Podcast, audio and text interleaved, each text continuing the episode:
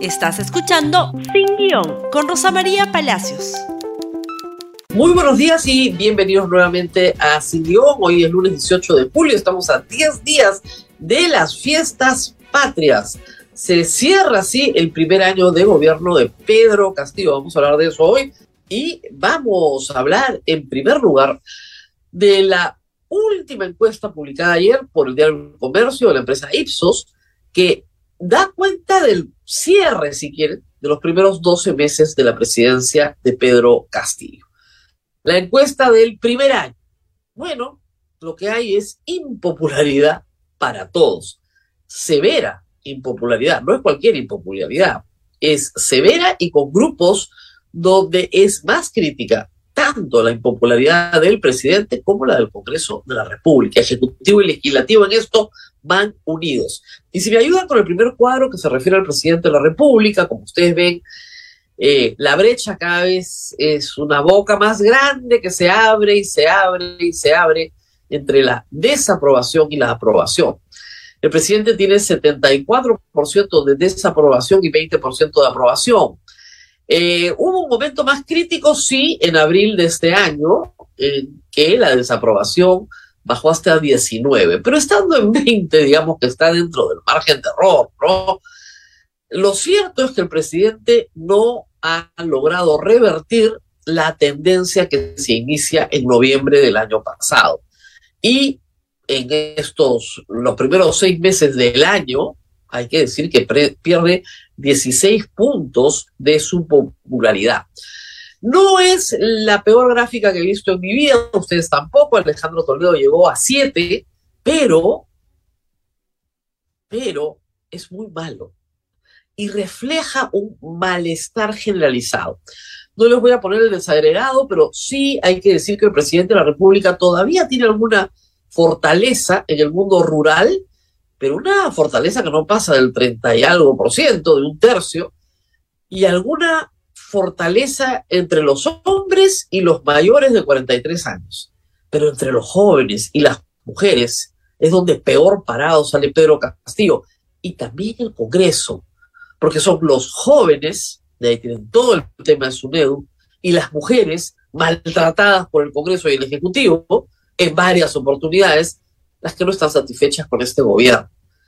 Cuando uno hostiliza a las minorías, obtiene estos resultados. Cuando uno trata bien a las minorías, no las insulta, no las agrede, bueno, puede tener resultados un poco diferentes.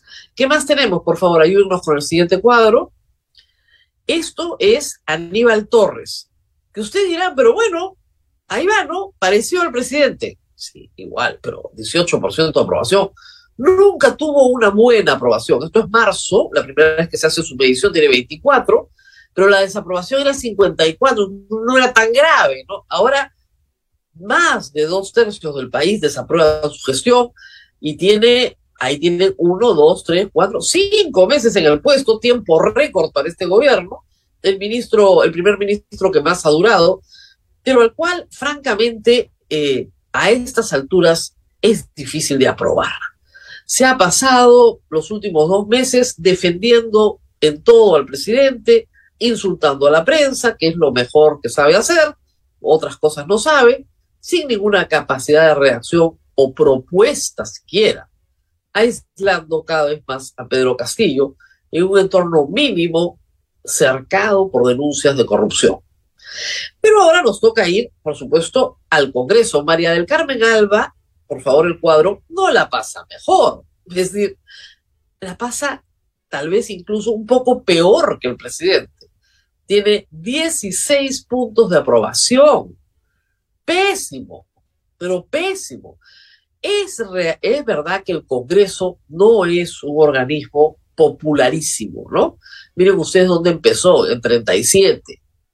Con un alto no sabe, no opina. Pero ese 37 de desaprobación se convirtió en 72. Duplicó su desaprobación. Y de nuevo, ¿por qué? Porque se maltrata a las minorías, se maltrata a las mujeres, se maltrata a los jóvenes universitarios. Pero hay un detalle de esto que vamos a verán ahora la evaluación, por favor, del Congreso de la República y luego vamos a ver por qué el Congreso es tan impopular. La evaluación del Congreso es peor que la del presidente y peor que la de María del Carmen Alba. O sea, como institución es peor y su bajada es peor. Baja de 40 a 14, alguna fe. Le tiene uno al Congreso cuando recién lo elige.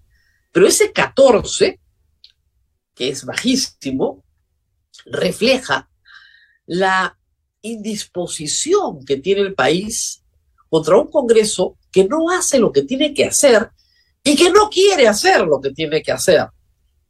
Es clarísimo que el bicameralismo no va a ir a referéndum porque, claro, tienen que hacer un truco, tienen que pedir una reconsideración.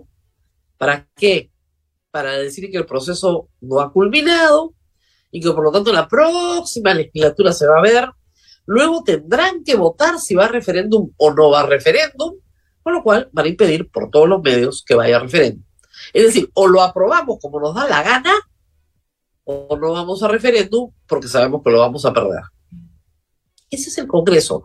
¿Va a ser popular un Congreso así? No lo va a ser, pues, porque no está conectado con el, pueblo. El pueblo puede querer bicameralidad, incluso aceptar la reelección de congresistas. Lo que no puede aceptar es el maltrato. Veamos por qué la gente cree que el Congreso es impopular. Este cuadro también es respuesta de ayer. Y creo que nos dice mucho. ¿Por qué desaprueba usted la gestión del Congreso? Vamos.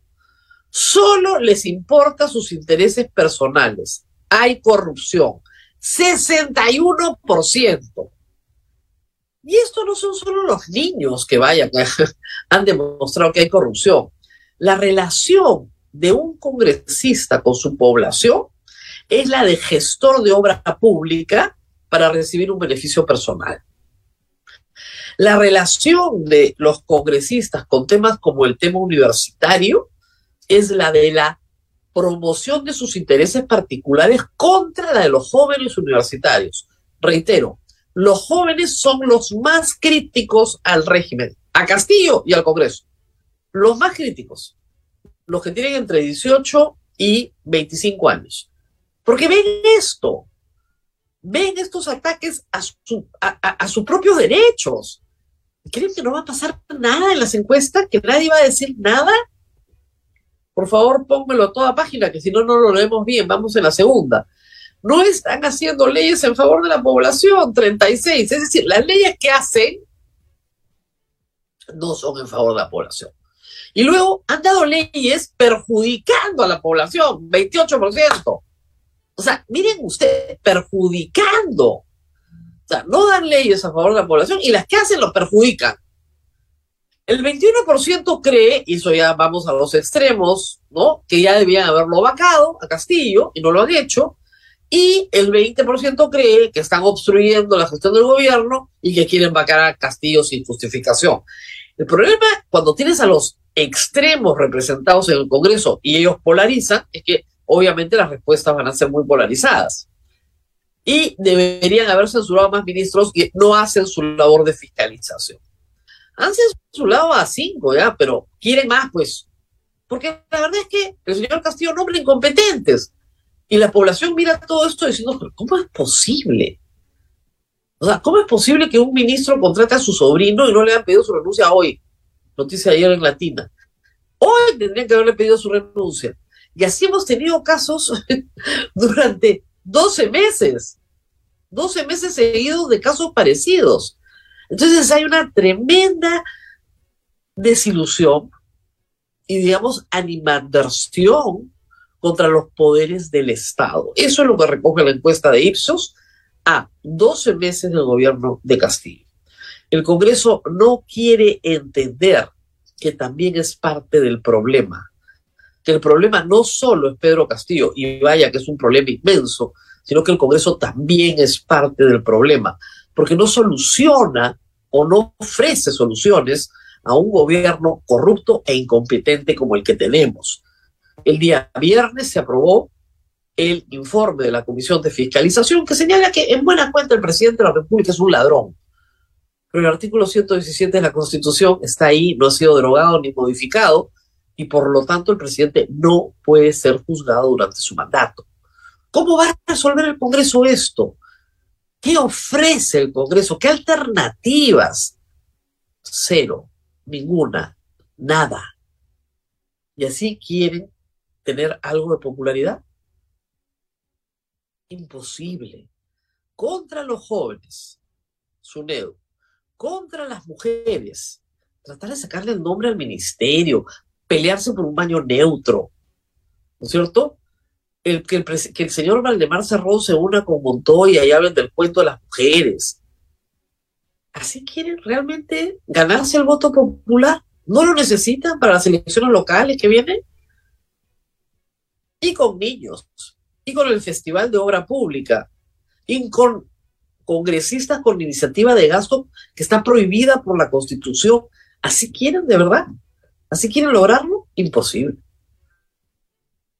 Una nota más sobre política. La señora eh, Jennifer Paredes, cuñada hija del presidente, a través de su abogado, notificó que se encontraba en Chubur, que es su dirección, que hay que notificarle ahí. Bueno, periodistas de ATV fueron a buscarla y lo que encontraron fue candados en las puertas y vecinos que dicen que hace mucho tiempo que no está ahí.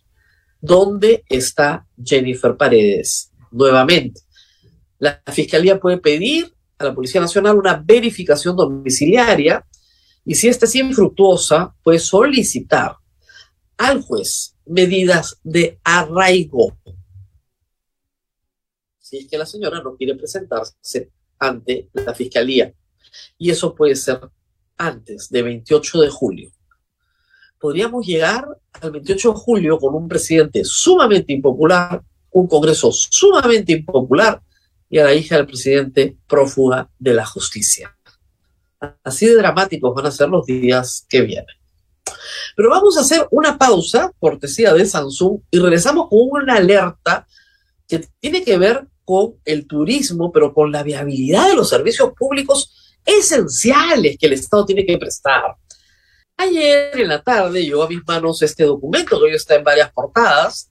Eh, Petro Perú es necesario que se garantice combustible para no perjudicar el transporte aéreo durante fiestas patrias.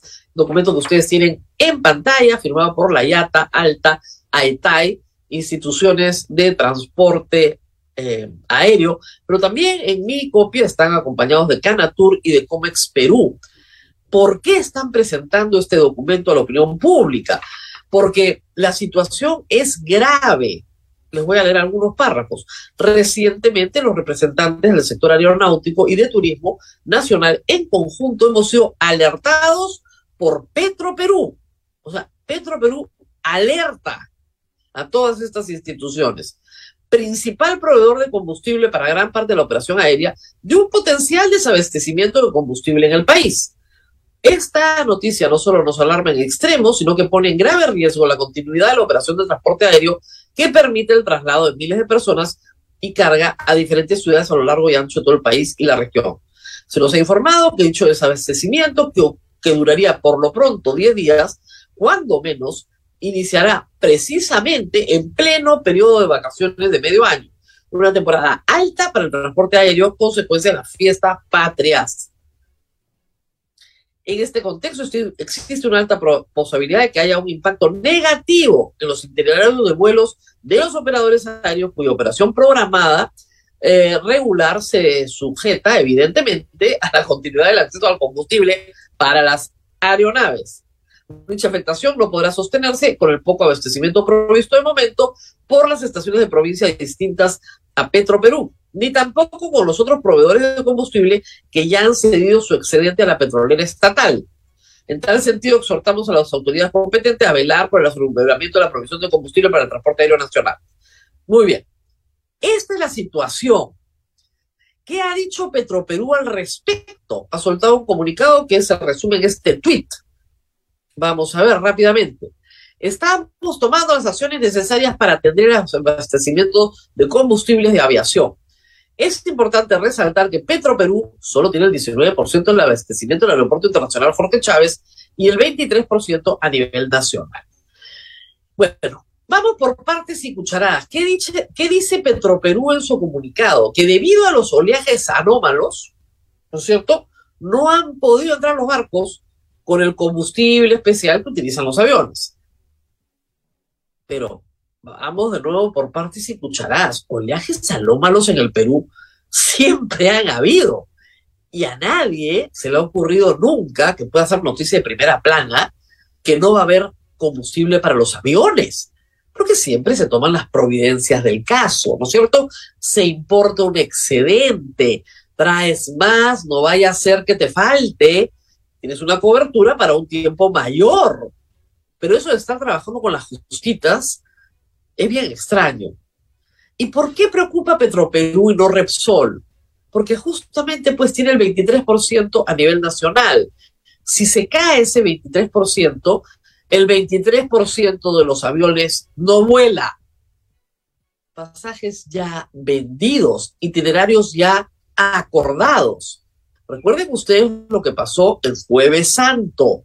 En jueves santo, la señora Betsy Chávez, ministra de Trabajo, luego censurada, autorizó una huelga de controladores aéreos sin que se presentara la lista de las personas que tenían que cubrir el servicio esencial que es el trabajo de controlador aéreo. Y hubieron tres o cuatro aviones en el aire, en el aire, que no pudieron aterrizar, que tuvieron que regresar a Lima con pasajeros, poniendo en peligro la vida de las personas que estaban volando. Pero además de eso, que es gravísimo, pararon todo el transporte aéreo de esa mañana de vacaciones de Semana Santa. En la primera Semana Santa donde se podía operar con regularidad, normalidad, luego la pandemia. Es decir, le destrozó el negocio a bastante gente del sector turismo. Bueno, esta vez quieren hacer lo mismo de nuevo, solo que en fiestas patrias. Esto se llama incompetencia, es absoluta incompetencia. Siempre hemos admitido que el Estado tenga ciertos niveles de incompetencia, pero lo que le está haciendo el turismo por segunda vez este año es demoledor. Así no hay forma. Pero, aprovechando un artículo de Juan Stossel publicado ayer en el Perú 21, me tomo la libertad de añadir otro problemita. Frontera Perú-Chile, cerrada, cerrada durante toda la pandemia, recientemente abierta importante noticia para el turismo en Tacla. Pasan 5.000 chilenos diarios, según cifras de Juan publicadas ayer en Perú 21. Los fines de semana, 15.000. Esto implica 11 millones de dólares para Tacna al mes. Importantísimo. Mueve la economía tacneña la llegada de chilenos a Tacna. Por muchas razones. Turismo médico, compras, playas, gastronomía, lo que ustedes quieran, paseo. Vienen de Arica, vienen de Iquique. Y miren lo que encuentran. Por favor, esta es la escena. ¿Ven esa larga cola en el medio del desierto? ¿Ok? Ese es el pase entre Tacna y Arica. ¿Y qué pasa en este pase? ¿Por qué hay tantos carros? Porque el Perú, el Estado peruano, ha puesto ¿no es cierto?, en manos del MINSA, del Ministerio de Salud, el chequeo de los carnets de vacunación. ¿Cuántas personas ha puesto para chequear los carnets de vacunación? Una, una persona. Cinco mil turistas diarios y han puesto una persona. Acá tienen otra toma. Esto es saliendo de Chacayuta, o sea, del puesto, lo que las escenas que han visto hace un ratito son saliendo del puesto de Chile. Esto es a pie, lo que pasan a pie. Esto es de noche. O sea, esto es 24 horas al día. Demora tres horas y media pasar. Hay gente que pasa, como que un limeño vaya Chosica, digamos, pasa por el día. No se queda a dormir necesariamente en Tacna. Va, consume, ¿no es cierto? Come, se atiende, pasea, gasta y regresa a Chile. Pero si le va a demorar tres horas y media entrar al Perú, ¿ustedes creen que va a ir? Miren esas colas en medio del desierto. No va a ir, pues. ¿Y qué tiene que hacer el Estado peruano? Poner cinco personas, diez personas, quince personas a revisar los carnets de vacunación. O por último, no pedir el carnet de vacunación, maldita sea que todos los chilenos están vacunados. Asumir que la gran mayoría está vacunado, que lo están, y los dejas pasar. Un poquito de criterio. ¿Dónde está el MINCETUR? Claro, el ministro está más ocupado defendiendo al presidente de todos sus problemas de corrupción. Estas son dos que afectan directamente al turismo. Sin hablar de, como dice Juan Estoso, del paro agrario y de transporte de carga que en cualquier momento te toma una carretera y sin hablar del gravísimo problema de migraciones, también problema de migraciones en las colas en el aeropuerto Jorge Chávez, que cada día es un caos peor porque no automatizan el servicio y podrían hacerlo. Esto es fiestas patrias, vacaciones, niños que están en sus casas porque hay vacaciones escolares. Este es el trato que da el Estado peruano al turismo nacional. Entonces no basta pues con bajar el IGB, ¿no? O sea, bestial, te lo bajan. Y dije, ¿y quién va a comer en tu restaurante si vas a hacer una cola de tres horas y media para entrar al Perú? Un, un funcionario, uno, uno, tiene que revisar los carnets de vacunación de todos los que quieren entrar, uno por uno. Miren, ni en supermercado, ¿ya? Ni en un supermercado ponen una persona. Ponen muchísima más gente, pues. Piensen, ¿ya? Dos neuronas que se conecten.